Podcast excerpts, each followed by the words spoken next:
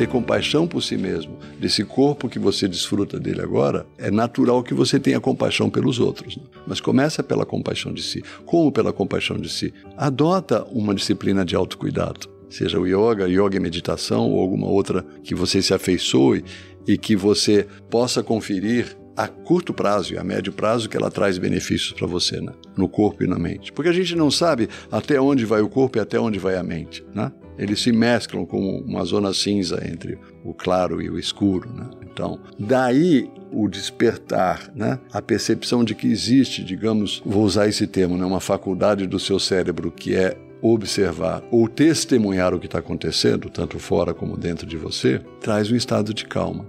E um estado de calma facilita ou propicia a saúde mental e física né, com muito mais fluidez ou com muito mais rapidez. Né? Há um mestre indiano que perguntaram para ele como é que a gente pode medir a espiritualidade numa pessoa. Uma pergunta ótima, né? Às vezes o, sujeito está lá 10, 15 anos martelando, batalhando, praticando. E ele fala: olha, tem gente que tem uma desavença e fica com aquela desavença anos, né? Ou no pé da cova tem que chamar uma outra pessoa para pedir desculpa ou para conversar. Tem outros que carregam essa mochila de pedras de dor durante anos, né? E algumas pessoas que em meses procuram logo para conversar e vamos dissolver essa mágoa que ficou entre nós. E tem pessoas que no dia seguinte já esqueceram, né? Então ele esse pode ser utilizado como um termômetro, como uma régua para como as crianças, né? Que brigam, quebram um brinquedo na cabeça da outra, e você fala, nossa, elas nunca mais, nunca mais atarão uma, uma amizade como tinha. Mas aí você sai do ambiente, quando você volta, elas estão brincando de novo. Com né? certeza. Quer dizer,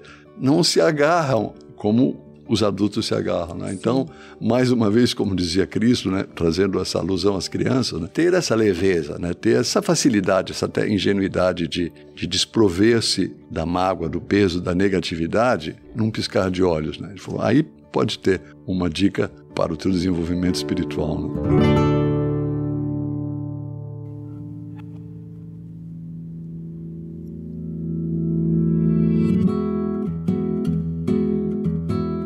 Você acabou de ouvir nossa pílula de sabedoria do podcast Todos os Caminhos. De segunda a sexta, você pode escutar nossas pílulas sempre pela manhã e aos sábados o episódio completo disponível no Globoplay e em todas as plataformas de áudio. Até a próxima!